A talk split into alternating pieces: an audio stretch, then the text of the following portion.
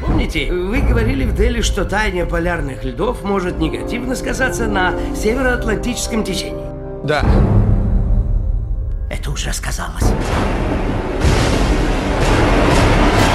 Всем привет! Вы слушаете «Короче». Каждую неделю мы, Мария Командная и Павел Осовцов, разбираемся в бесконечном потоке новостей и повестки нового времени. Приглашаем в подкаст героев, которые лучше других понимают, что происходит на самом деле. На самом деле, в Москве... Ничего хорошего не происходит. Да. Если две недели назад у нас была жара, какой я, например, не помню вообще э, ни разу. Я помню, году в 2009, наверное, Ты 10 имеешь в виду 2010 год, когда Мгм. были пожары, но, честно, это было не так. Вот именно по стрелке барометра, так сказать, вот 36 градусов я не видел ни разу в жизни в Москве. Да, было душно, да, была гарь, торфяные пожары, но вот именно температуры такой высокой не было никогда. И уже через несколько дней После этого сумасшедший ливень, на улице Правды крыша здания обрушается, куча станций метро затоплена, ну, то есть просто сумасшедший ливень был в Москве. И на этом фоне мы решили обсудить тему, которую давно уже хотели поднять в подкасте, это экология. Потому что с одной стороны, все вокруг говорят про экологичность, про перепроизводство. Очень много брендов делают акцент в своем маркетинге на том, что нужно следить за экологией, нужно перерабатывать пластик. Городские власти говорят нам о том, что необходимо сортировать мусор. То есть эта тема, она постепенно, постепенно встраивается в наш паттерн жизни. Это с одной стороны. С другой стороны, у меня есть ряд вопросов к активистам, к экологам, которые, ну, на мой взгляд, они мощно достаточно двигают собственную повестку. При этом у меня есть к ним вопросы, потому что это такое агрессивное, сплоченное меньшинство, которое, ну, по большому счету, навязывает нам свои взгляды и свое мнение. И некоторые вещи из тех, которые они транслируют, у меня определенно вызывают недоверие. Я хотел бы эти вопросы задать. В общем, все как вы любите. Сегодня в подкасте мы опять с Пашей будем ругаться, потому что я здесь занимаю очень крайнюю позицию. Несколько месяцев назад я посмотрела на Netflix фильм, он называется «Дэвид Аттенбороу. Жизнь на нашей планете». И я, честно говоря, проплакала всю ночь после его просмотра, потому что пришла в ужас от того, что человечество делает с планетой, которая называется Земля. Более того, я уверена, что рано или поздно и, скорее всего, это рано, а не поздно, наша планета превратится в выжженную пустыню, которую мы могли наблюдать, например, в фильме «Безумный Макс». Вот я жду чего-то такого. И я уверена, что, к сожалению, это будущее наступит там, через 100 лет, через 150 лет, что пользоваться ресурсами Земли так, как пользуемся мы сейчас, просто невозможно. И нужно очень многое перепридумать в нашем обществе для того, чтобы планета и дальше служила нам своими ресурсами, да, но мы должны ей что-то за это отдавать. Это как с организмом, знаешь, до поры до времени, условно, до 30 лет, ты все время используешь его ресурсы, используешь, используешь, используешь, а потом ты уже не можешь их использовать, потому что их нет. И либо ты их возобновляешь, либо Ты э, плохо себя чувствуешь. Но все я- время, но- понимаешь? но- Вот пора начать уже нашей планете что-то отдавать. И я хочу, чтобы как можно больше людей об этом задумалось. Но я хотел бы только уточнить, что мы не ругаемся. Мы спорим и весьма, как вы знаете... А ты попробуй со мной не ругаться, когда ты споришь. На повышенных, короче, тонах э, всегда все обсуждаем, потому что тема нам не безразлична. И обрати внимание, Маш, что когда ты сейчас говорила, а мы это делаем не по бумажке, не по заготовке, когда ты говорила о проблемах, ты оба раза вспоминаешь фильмы. И я, кстати, помню, как ты мне прислала ссылку на фильм э, на Netflix. То есть это, ребят, правда, в 4 часа утра я увидел сообщение, типа, что происходит? И там просто такая, знаете, телега огромная от Маши. На нее действительно произвел этот фильм впечатление. Обрати внимание, фильмы. То есть мы часто, вот эти картинки у нас возникают из-за кино. И может быть, я сейчас совершенно это не утверждаю, я говорю, может быть, это немного специально создаваемый образ в наших головах, как это все плохо, потому что кино работает. Еще один момент очень важный. Это был первый выпуск, когда мы попросили наших подписчиков в телеграм-канале прислать вопросы чтобы мы их тоже задали нашему гостю в подкасте. И спасибо тем, кто прислал. Мы постарались их задать, какие-то от себя, какие-то мы прям озвучили, как вопросы наших слушателей. Мы и дальше будем так делать, поэтому подписывайтесь на наш телеграм-канал, и вы сможете стать соавторами нашего подкаста. Ну а я наконец-то расскажу, кто главный герой нашего подкаста. Это Василий Яблоков, руководитель климатического проекта Greenpeace в России. Он знает о состоянии экологии все. И он сегодня объяснит, почему теория малых дел реально работает. По крайней мере, в том, что касается спасения нашей планеты. Потому что ее нужно спасать! Погнали. Короче. Аномальная жара и паводки сегодня происходят из-за климатического кризиса, по-другому это назвать нельзя уже. Это те быстрые процессы которые происходят с климатом в последние столетия. Связаны они в первую очередь с избыточным количеством парниковых газов в атмосфере. Эти парниковые газы в этой атмосфере появились не иначе, как от деятельности человека. То есть они там всегда были в какой-то концентрации, и на самом деле они нас спасали от каких-то перепадов температур очень сильных и вообще делали нашу жизнь комфортной на этой планете. Но когда их стало больше из-за деятельность человека, из-за сжигания ископаемого топлива, то, собственно, и погода стала на это реагировать, появились вот эти вот экстремальные погодные явления, и что это, в общем-то, и является главным следствием глобального потепления. То есть тут есть еще один термин глобальное потепление, потому что избыточное количество парниковых газов, оно в итоге приводит к такому постепенному потеплению атмосферы и такому выводу из баланса нашей климатической системы, которая формировалась долгие-долгие годы года, и вот сейчас мы наблюдаем, во что это выливается все. Я часто слышу про глобальное потепление, и этот термин его очень сильно тиражируют. Действительно ли это какое-то новое явление для мировой природы? Или оно бывало раньше? Я имею в виду там миллионы, десятки миллионов лет назад.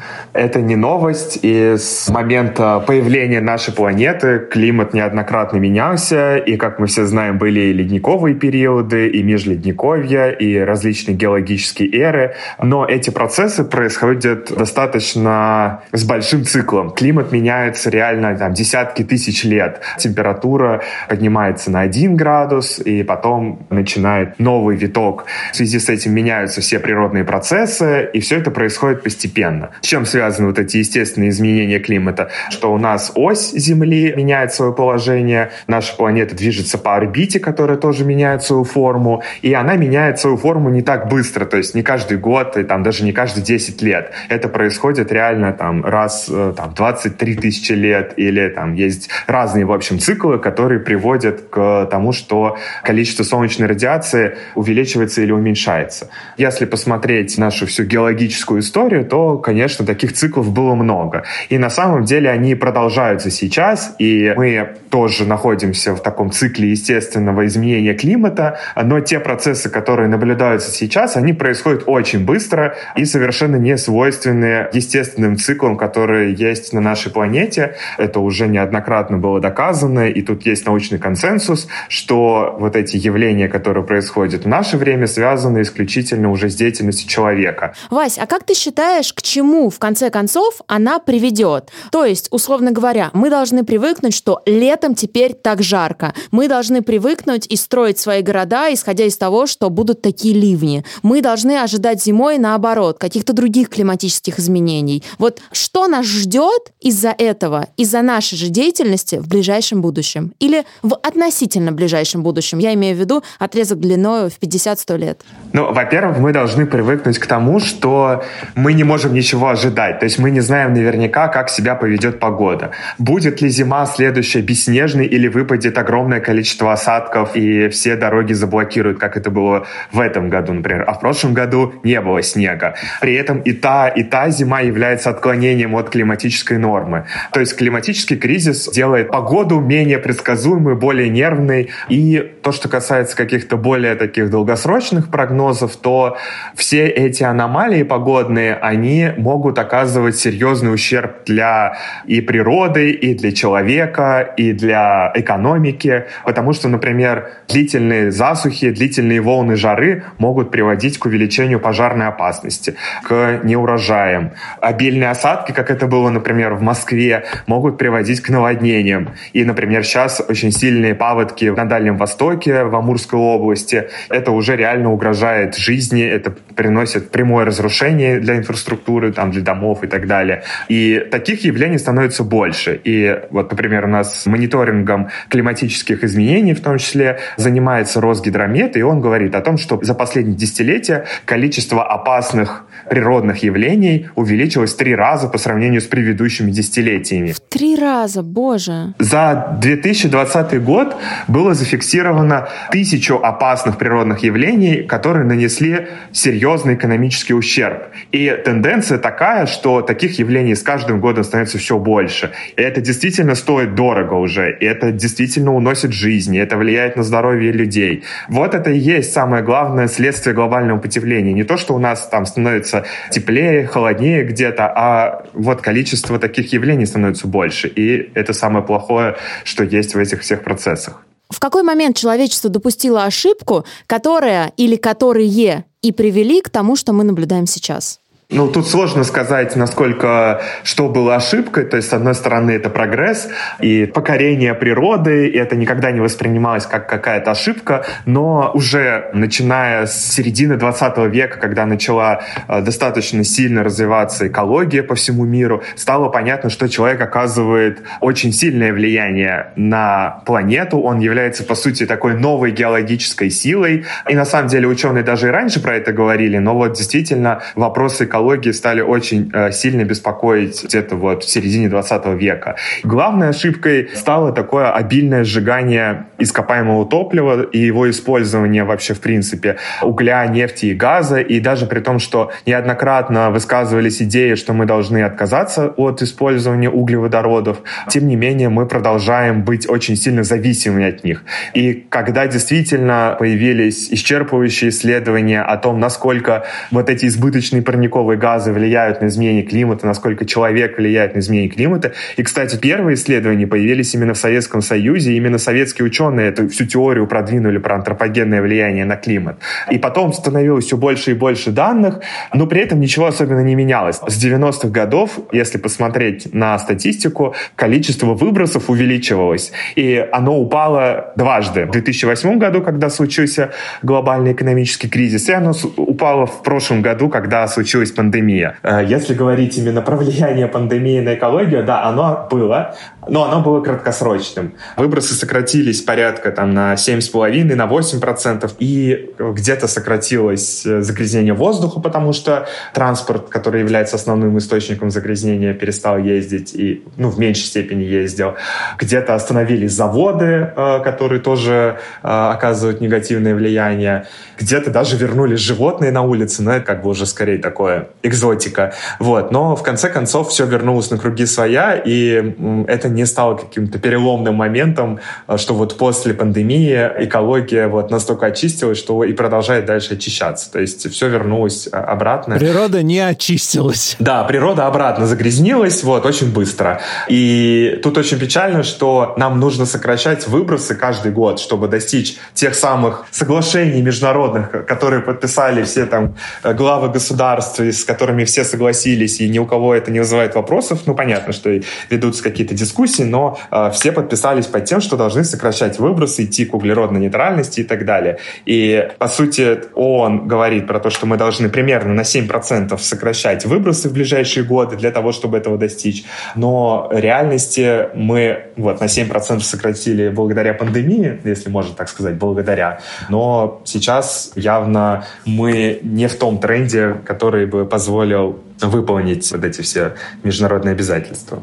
То есть только вот такие масштабные кризисы серьезно как-то повлияли на эту статистику. Но за последние 30 лет, когда уже очень много известно про то, насколько опасно для климата сжигание ископаемого топлива, ситуация кардинальным образом не менялась. И вот это на самом деле является главной ошибкой. Когда мы поняли, как это влияет, но ничего с этим уже не сделали. Блин, Вася, понимаешь, мы до начала э, записи этого подкаста говорили с Пашей о том, что так сильно влияет на экологию. Я ему говорю, капитализм, производство и перепроизводство. Потому что как бы мы не задумываемся, но на самом деле это все на климат наш и на экологию так влияет, что через какое-то время нам придется просто перепридумывать все. Иначе на планете не останется никакого ресурса для того, чтобы человечество могло выживать. У нас не останется ни воды, ни каких-то других ресурсов, ни еды, ни воздуха, да вообще ничего. Скажи, ты согласен вот с такой вот радикальной точкой зрения? Я согласен. О, Вася согласен Пару со мной. вопросов, которые не основаны на фильмах Netflix. В смысле, А, а, на чём? давайте представим себе-. А что, что значит на, на давайте, фильмах Netflix? давайте представим то, что то, о чем ты говоришь, это э, леворадикальные взгляды, которые транслируются прежде всего через Netflix и через подобные платформы. Можете мне ответить на пару э, вопросов, которые основаны не на художественных фильмах, а которые основаны на фактах. Причем эти факты легко проверить в описании к этому выпуску. Я дам ссылку. Я посмотрел карту НАСА. Это фотография, которая была сделана в 2017 году. За последние 30 лет три четверти планеты стали более зелеными. Можно посмотреть график с сайта НАСА, повторюсь. Он показывает так называемый changing leaf area, то есть озеленение. Вот планета зеленеет последние 30 лет. Выбросы СО2 никак на это не влияют. Также у меня вопрос. Я в этом слабо разбираюсь, я хочу найти ответы. А, Давайте представим себе, что человечество сожгло весь уголь, и содержание СО2 в воздухе поднялось в 10 раз.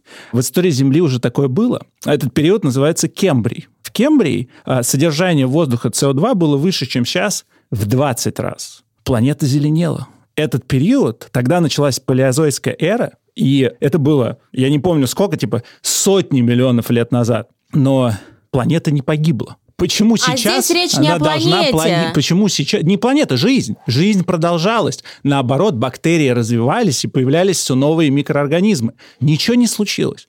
А Почему человек сейчас? тогда еще не жил А на этой какая планете. разница?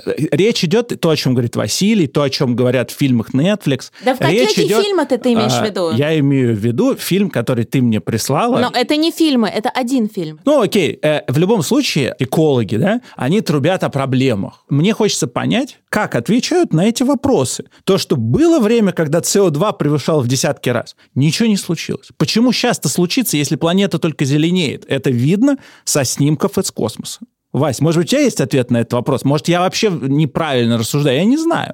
Озеленение не является никаким, в общем-то, индикатором того, что становится лучше. Действительно, какие-то заброшенные территории, и у нас, например, в России, действительно, если посмотреть на космическую съемку, то Россия становится зеленее. Происходит это потому, что у нас огромное количество заброшенных э, сельхозземель, а, на которых просто самосевом вырастает лес. Лучше от этого не становится. Понятно, там меняется, возможно, немного углеродный баланс, но кардинальным образом эта картину не меняет. Если посмотреть на те же самые космические снимки, то можно заметить, насколько сократились ледниковые шапки, насколько сократился морской лед в Арктике, как сокращается лед тоже в Антарктиде. И это глобальные процессы, которые реально пугают. Ну так он сейчас сокращается, потом снова увеличится. Это же движение, с как это сказать, улица с двусторонним Нет, движением. нет, это как? не так. Почему? Был же ледниковый период, потом он закончился. Изменения, которые происходят сейчас с нашей планеты, вызваны деятельностью человека. И что? Изменения, которые происходили раньше,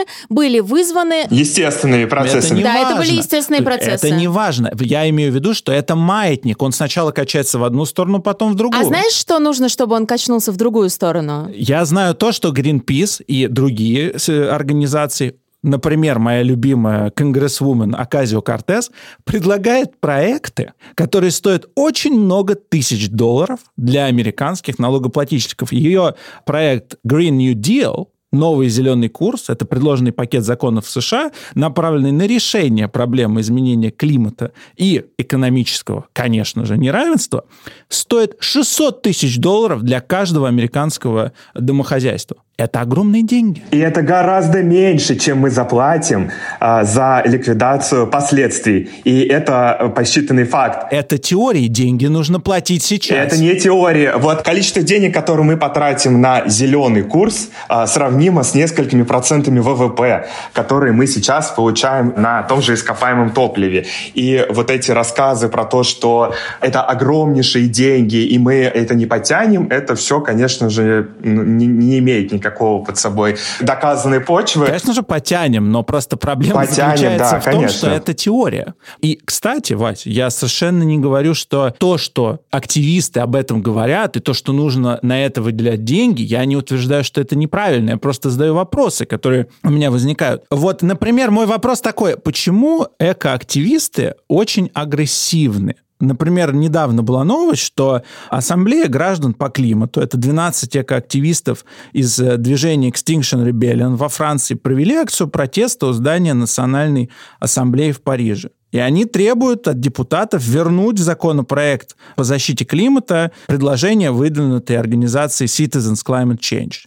Мне это напоминает, как агрессивное меньшинство, хорошо сплоченное меньшинство, давит на общество и навязывает всем остальным свою повестку. Как ты считаешь, почему так себя ведут экоактивисты? Но нельзя делать выводы из частных случаев, что теперь, э, если одна группа активистов вела себя агрессивно, то все экоактивисты ведут себя агрессивно. Конечно же, это не так. Так же, как нельзя сказать, что э, если одни чиновники отрицают изменение климата, то вообще, в принципе, все чиновники отрицают изменение климата. То есть все эти истории абсолютно разные, и во всех странах есть и хорошие примеры, и плохие примеры.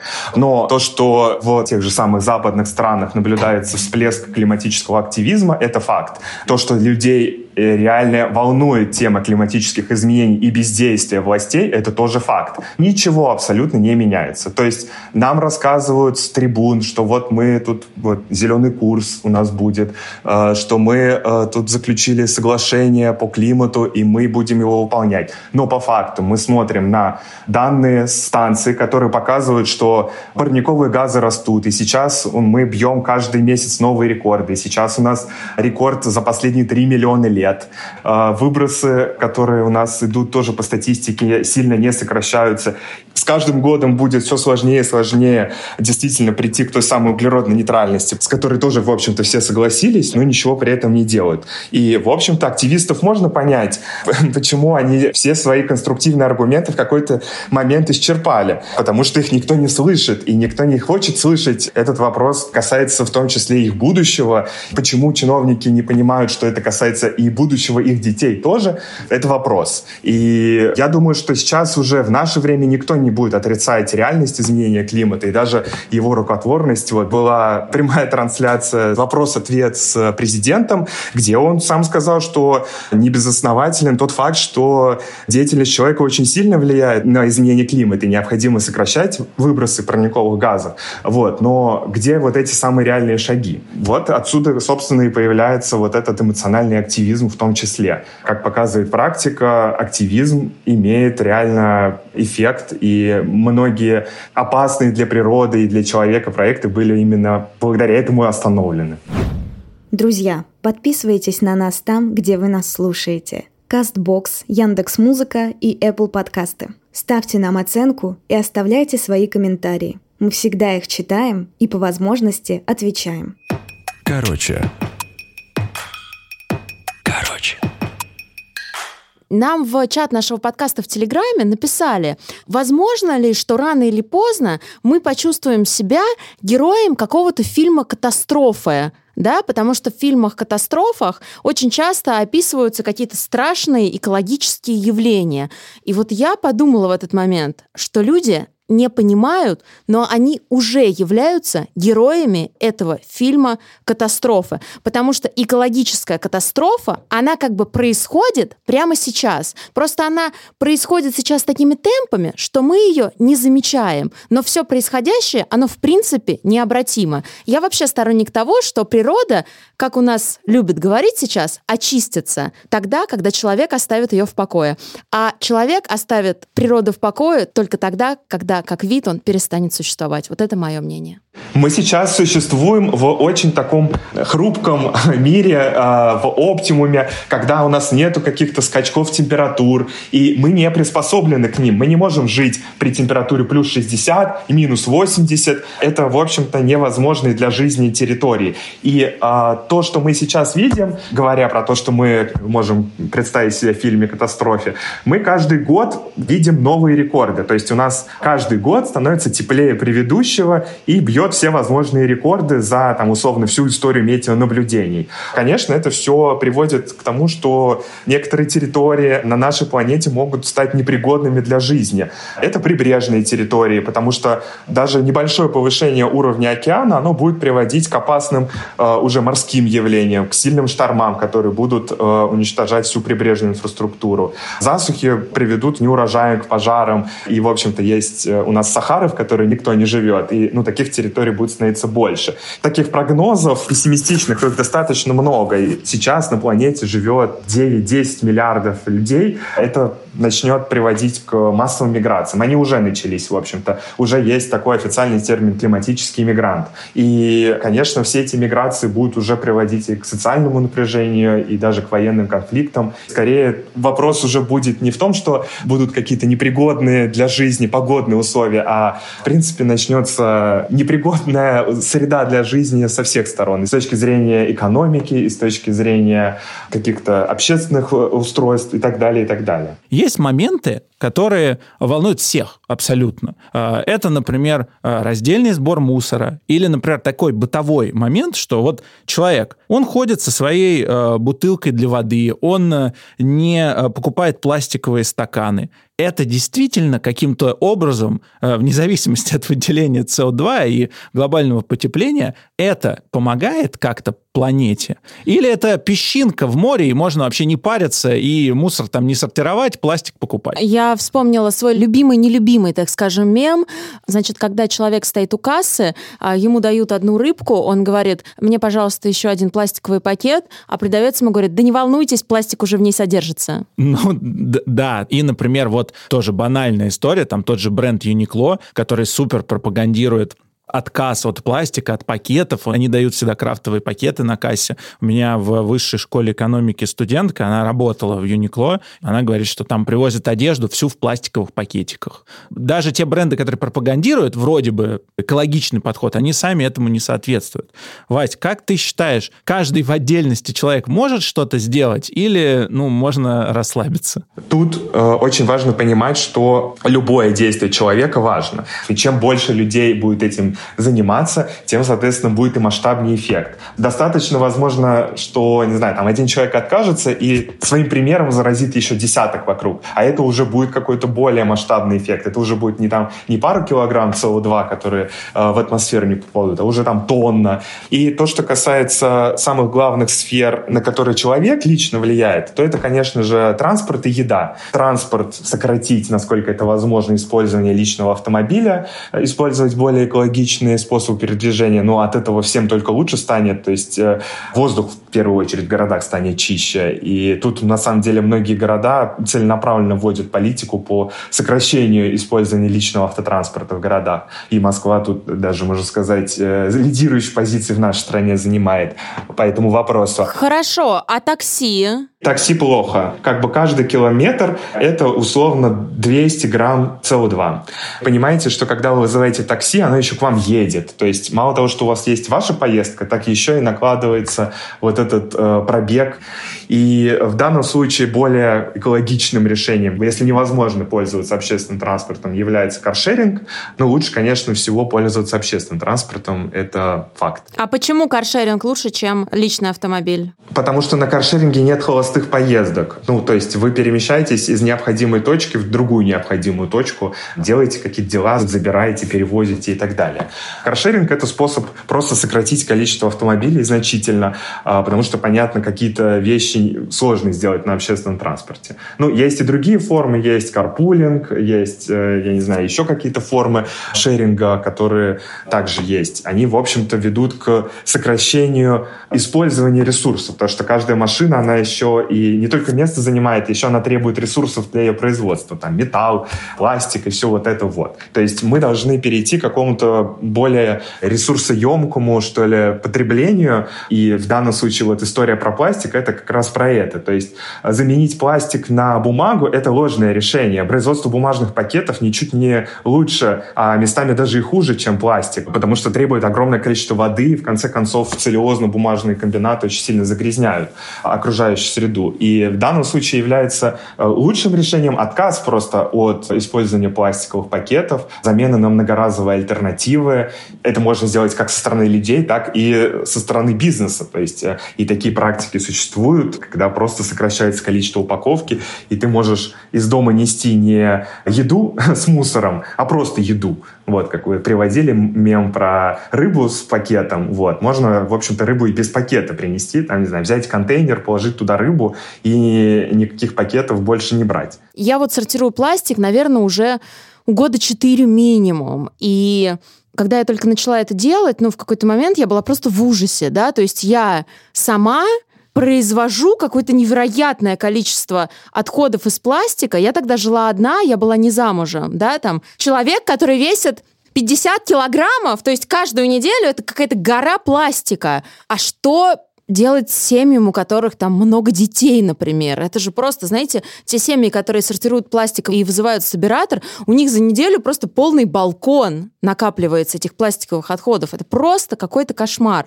Но про вред пластика хотя бы стали говорить, и в том числе и на государственном уровне.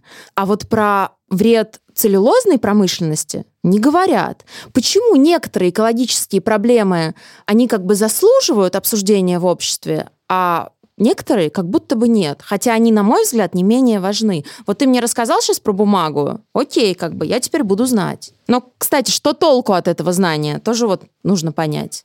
Да, тут вопрос даже не только в бумаге, тут вопрос именно одноразовое, многоразовое. Вообще, в принципе, одноразовые вещи с точки зрения экологии это как бы epic fail. Вещи не должны быть одноразовые. Они не должны как бы служить только вам 10 секунд, чтобы там что-то донести, что-то упаковать э, и выкинуть тут же. Вещи должны служить гораздо дольше. И, соответственно, ресурсов мы должны гораздо меньше на это тратить, потому что и производство пластика, даже если его можно сдать, и, например, вот у нас прямо сейчас проходит экспедиции на мусороперерабатывающие установки, вот, ну, туда, куда привозят, собственно, весь этот раздельно собранный пластик, и на самом деле э, не надо думать, что все, что вы положили в контейнер, будет переработано, потому что вместе с э, перерабатываемым пластиком люди еще кидают все, что угодно туда, и потом это уже невозможно отделить, естественно, все это едет на свалку. То есть никто не будет там за вас на этой установке сидеть отмывать бутылки и так далее. На самом деле это все очень сложно. И РСО — это как бы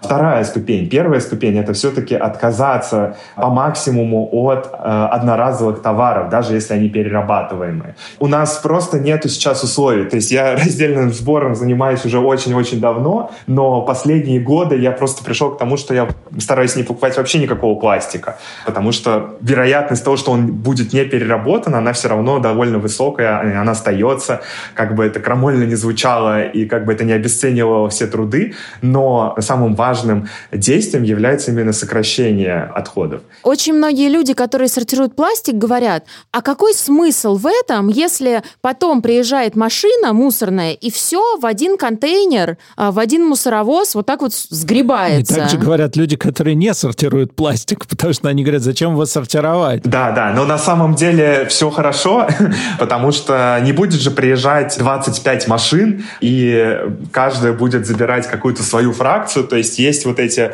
станции, где пластик разделяют на фракции, и какие-то фракции пластика проще разделить, какие-то менее. В любом случае требуется досортировка. Но, тем не менее, в силах каждого из нас сократить количество отходов. Какие бы они ни были, перерабатываемые или не перерабатываемые. Ну, вот вы любите кофе, вы же можете пойти со своим многоразовым стаканом и э, не брать вот эти вот условно бумажные, они, кстати, и не бумажные. Они не бумажные вовсе. Паш, вот ты знал? Что вот этот стаканчик, который стоит напротив меня, он, я прям беру стаканчик, слышите?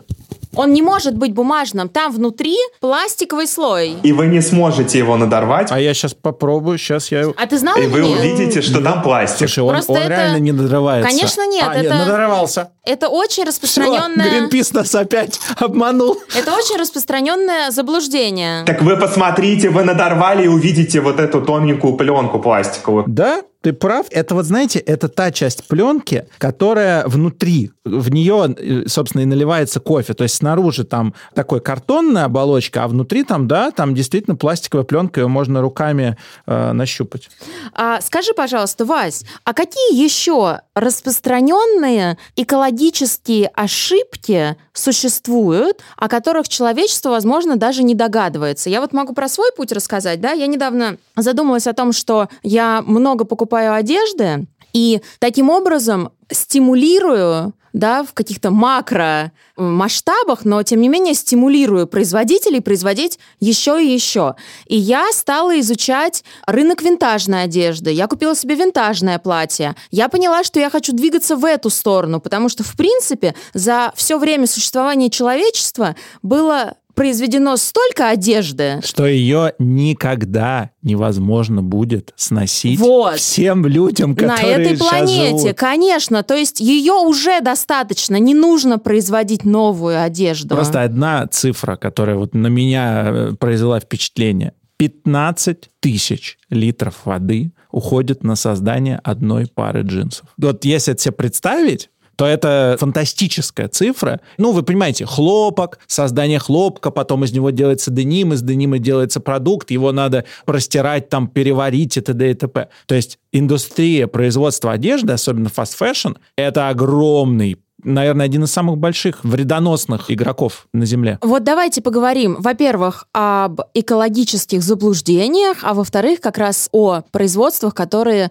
наносят э, огромный вред окружающей среде. Да, кроме того, что это вода, это еще и огромное энергопотребление, а энергопотребление это и является, в общем-то, главным фактором выбросов парниковых газов. И, собственно, здесь есть, с одной стороны, решение перейти на возобновляемые источники энергии, с другой стороны, просто сократить потребление энергии, потому что не нужно производить столько вещей. И то, что касается, например, текстиля, то часто производят низкокачественный, который быстро приходит в негодность, стоит он дешево, там вы поносили год одну пару джинс, на которую все эти ресурсы были потрачены, выкинули, она там, дай бог, попала в какую-то переработку, но чаще всего это все едет на свалку, и вы покупаете новую вещь. Какое здесь есть решение? Это, конечно, покупать более качественную, дорогую одежду. Дорогая здесь это не главный фактор. Не всегда дорогая одежда означает качественная, но есть в общем-то, и марки, которые максимально пытаются соблюдать все экологические стандарты, и это действительно стоит дороже, чем просто вот так вот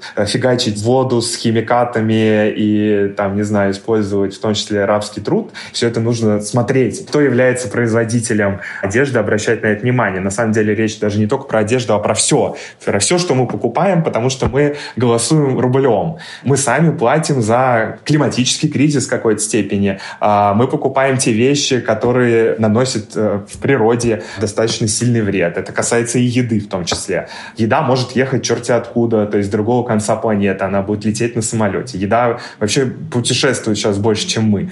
Есть еще фактор, там, не знаю, фудвейста. Мы там не доедаем где-то еду или в магазинах еда портится. Это все едет на свалку. Гниющая органика создает тоже выбросы. А, Тут уже свалочный газ метан, вот, который не утилизируется, попадает в атмосферу. Его действие на климат в 30 раз больше, чем углекислый газ. Вот это нерациональное перепотребление вещей, это вот все является первой причиной экологического и климатического кризиса, который мы сейчас имеем. И в наших силах э, сейчас просто сократить свое потребление, насколько это возможно. И это действительно возможно. И перейти к социализму, что ли? Как это будет? Вот капитализм проблема, но лучше человек еще ничего не придумал. Как вы видите этот мир, ребята, что это будет переиспользование всего, хорошо, а право частной собственности, а если провести просто эту линию, так сказать, вдаль, то мы приходим к тому, что все будет у всех в совместном пользовании, а владелец кто этого будет?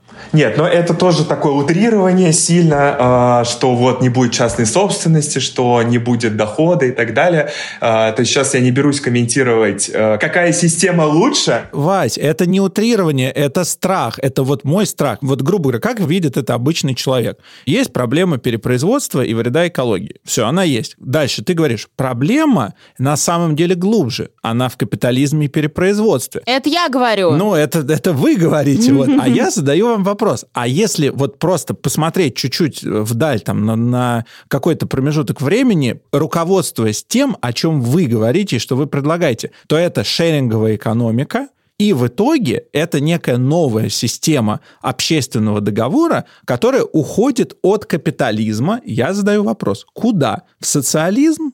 Так? Человек, который даст тебе ответ на этот вопрос, я думаю, что получит Нобелевскую премию. Понимаешь, я пока слышу, и это не претензия Васе, не претензия экологам, я пока слышу очень много таких радикальных лозунгов и призывов, которые вроде бы верные, но это же очевидно, что температура растет, что перепроизводство, там этот кейс известный с Бербери, которые сжигают свою одежду. Ну, то есть это, это бред. Просто бред, что бренд произвел так много одежды, что он вынужден был ее сжечь, потому что они не, не готовы были ее продавать по ценам дискаунтерским, да, потому что это рушит их бренд. Это все звучит как-то, блин, странно. Но при этом, когда разговор идет о том, а как эту ситуацию изменить, то мы медленно, но верно идем к упомянутой уже мной шеринговой экономике и социализму. И я не знаю, какой ответ на этот вопрос. Меня просто немного пугает.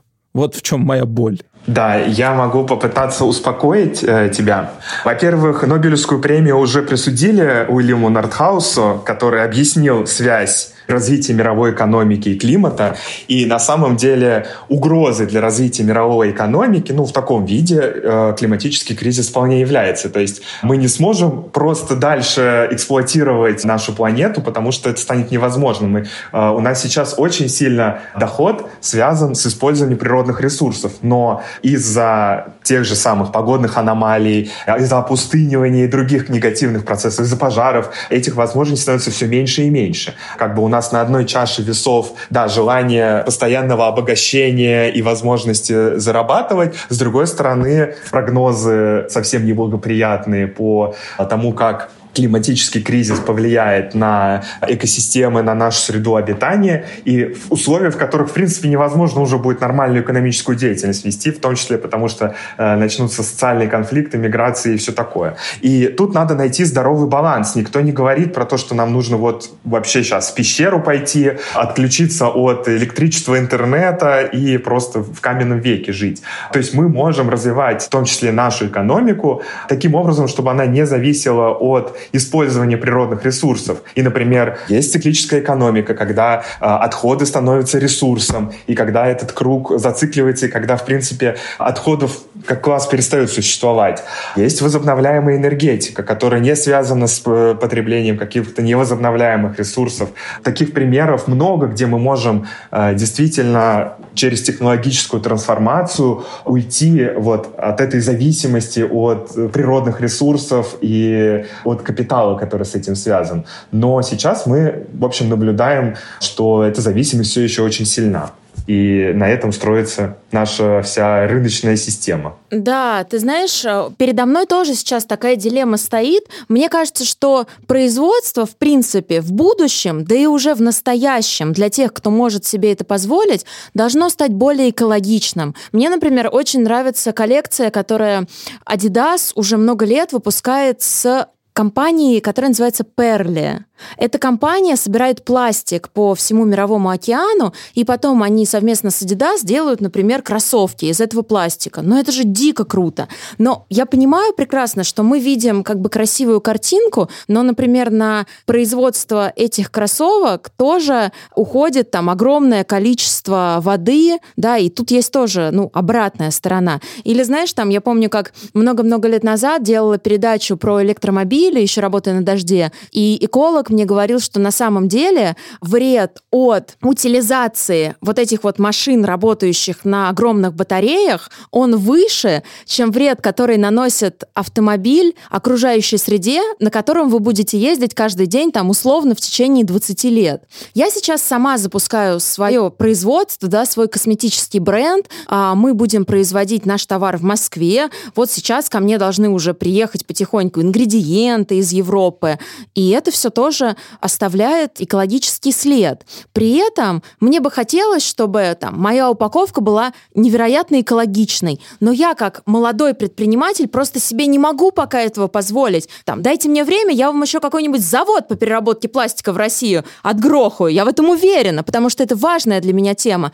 Но пока, к сожалению, я должна, например, выбирать упаковку подешевле, да, здесь подешевле, а ингредиенты, например, подороже, чтобы мой продукт был высочайшего класса и мог, например, конкурировать с помадами Tom Ford. То есть ты между, ты между экологичностью и качеством продукта выберешь все-таки качество продукта? Качество продукта, наверное, сейчас просто потому, что для меня важно выйти на рынок и заявить о себе как товар премиального качества. Это каждому это супер предпринимателю важно. это важно. Это супер важно, да. Но я понимаю, что когда мои возможности будут побольше, конечно, я буду стараться сделать все, чтобы мое производство было супер экологичным. Вась, вот я тебя хотела спросить, вот что ты мне, как молодому бренду, посоветовал бы для того, чтобы быть максимально экологичной? Настолько, насколько я могу, настолько, насколько это, в принципе, сейчас реально. По поводу упаковки могу сразу сказать, что самая экологичная упаковка – это ее отсутствие. Такие бренды существуют. Это очень круто, когда ты можешь прийти в какую-то точку или даже, не знаю, к тебе приедет курьер, и ты сможешь взять столько косметики, сколько тебе нужно.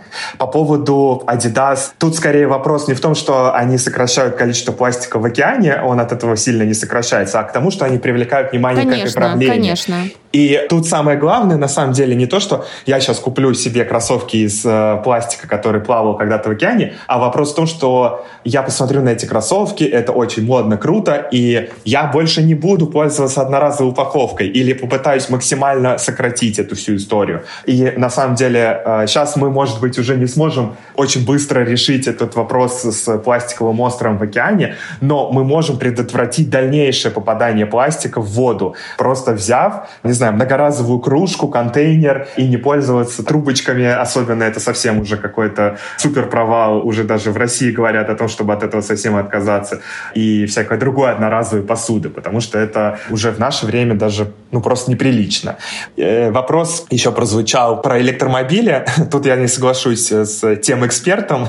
Электромобили, они гораздо более экологичны в производстве, чем автомобили с двигателем внутреннего сгорания, в первую очередь, потому что там гораздо меньше деталей.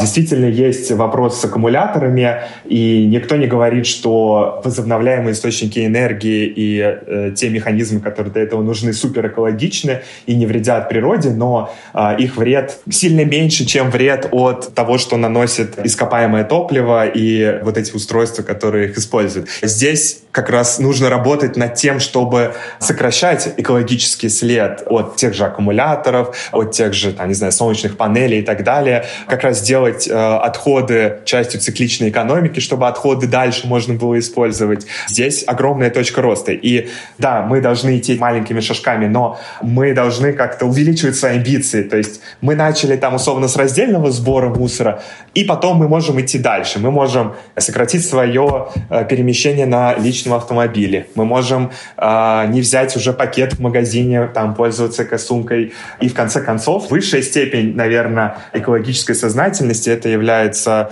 какой-то степени просвещение и активизм. Это неравнодушие, привлечение внимания и вдохновление других людей на какие-то изменения. Вот. Ну, где-то перед этим Где-то между раздельным сбором и активизмом еще там стоит условно отказ от перелетов на самолетах. Не все готовы с этим согласиться, но тут опять-таки вопрос не про переезд в пещеры, а вопрос про Э, выбор лучшей альтернативы. То есть, если у вас нет варианта, там, не знаю, добраться от какое-то место там, на поезде и только самолет, ну, что поделать, самолет. Но если у вас есть, например, вариант куда-то доехать на более экологичном транспорте, то в ваших силах выбрать это. И вообще со всеми остальными вещами также. У вас всегда есть выбор, и вы можете выбрать что-то в меньшей степени оказывающее влияние на окружающую среду. Короче, все эти разговоры об экологии, к сожалению, они актуальны только для людей, условно, с определенным уровнем жизни. Потому что, когда ты живешь в маленьком городе, у тебя маленькая зарплата, ты думаешь о том, как купить себе еды, условно говоря, и прожить на эти маленькие деньги, ну, тебе совершенно не до проблем планеты, потому что как бы у тебя своих проблем хватает. А вот когда ты живешь в большом городе, у тебя достойная зарплата, и ты можешь задумываться задумываться еще и о неком общественном благе, то тут уже как бы наступает немножко другая стадия сознания.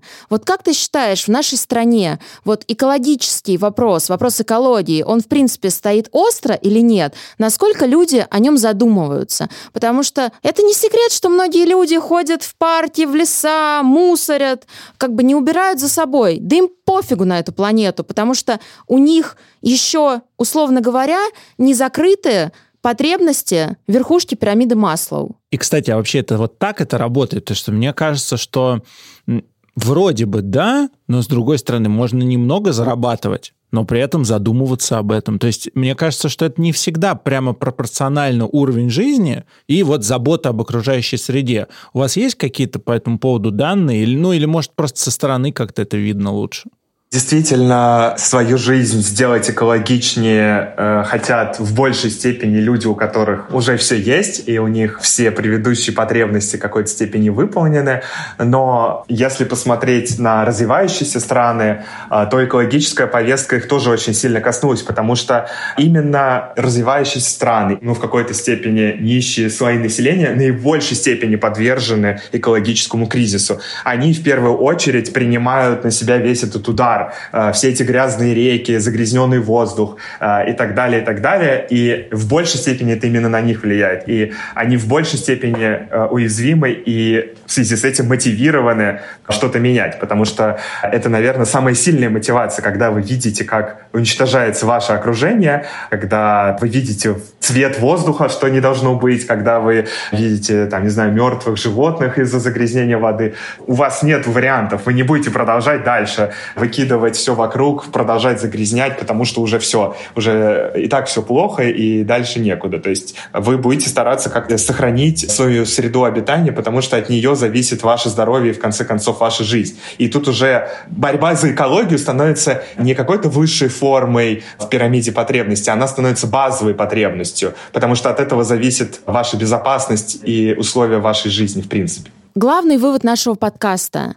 Делайте то, что вы можете, и таким образом вы действительно поможете нашей планете. Условно, откажитесь от пластиковых пакетов. Не надо э, использовать то, что можно не использовать. Просто давайте уменьшать количество энтропии. Используйте термосы, используйте специальные бутылки. Не надо просить, когда вы ходите на рынок или в супермаркет, чтобы вам, как в азбуке вкуса, 25 разных пакетов. Возьмите авоську, она в той же азбуке продается. И главное, это всегда задавать вопросы. Потому что, с одной стороны, информация одна, с другой стороны, информация другая. Вырабатывайте свою собственную точку зрения. Мы для этого во многом с Машей и делаем наш подкаст, чтобы показать на острые, важные, по нашему мнению, темы разные точки зрения, разные ракурсы и углы, как можно смотреть, как можно думать, как можно вообще, в принципе, как правильно поступать. Поэтому с тем, чтобы сортировать мусор и не использовать пластик, его огромное количество, вот с этим я точно согласен. Короче,